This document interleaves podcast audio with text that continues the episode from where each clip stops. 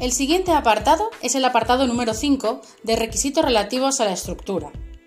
En este apartado, la norma habla de la necesidad de que el laboratorio sea una entidad legal o forme parte definida de una entidad legal, así como tener definidos su organización y estructura de gestión, contando con un personal adecuado capaz de lidiar con los conflictos.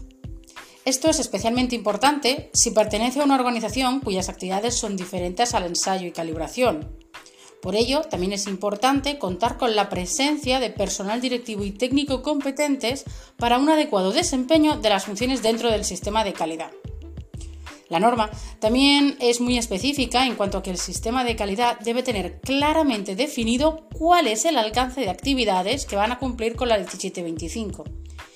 Y por último, garantizar el cumplimiento de los requisitos legales y reglamentarios, así como los requisitos de cliente. Bien, pero ¿qué es lo que debe tener el laboratorio para cumplir con estos requisitos? Vale, pues para ello es necesario o será necesario, en primer lugar, definir la entidad de la empresa y documentarlo junto con su estructura de organización.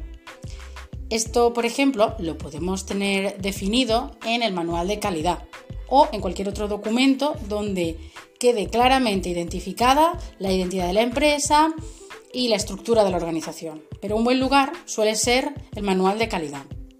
Por otro lado, relativo a las responsabilidades del personal, donde quedan definidas cuáles son los roles y sus responsabilidades para cada rol, lo más adecuado es contar con un procedimiento de personal donde se definan todas las responsabilidades y todos los roles que forman parte del laboratorio.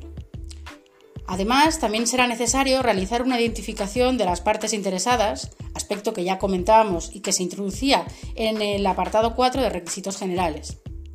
Y por último, también es necesario disponer de procedimientos de trabajo, donde queden claramente definidos en procedimientos cada uno de los diferentes trabajos que se realizan dentro del laboratorio.